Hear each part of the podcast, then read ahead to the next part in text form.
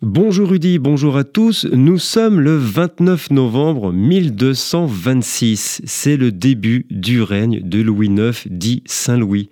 En ce temps-là, il y avait environ 100 000 âmes juives réparties dans l'ensemble du royaume.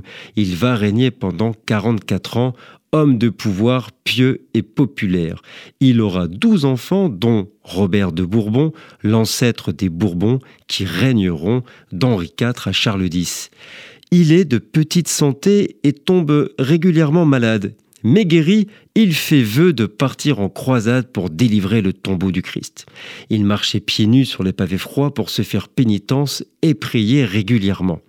En 1257, il donnera l'autorisation au prêtre Robert de Sorbon de faire une école pour y apprendre la théologie et va ainsi créer la première université de l'histoire, la Sorbonne.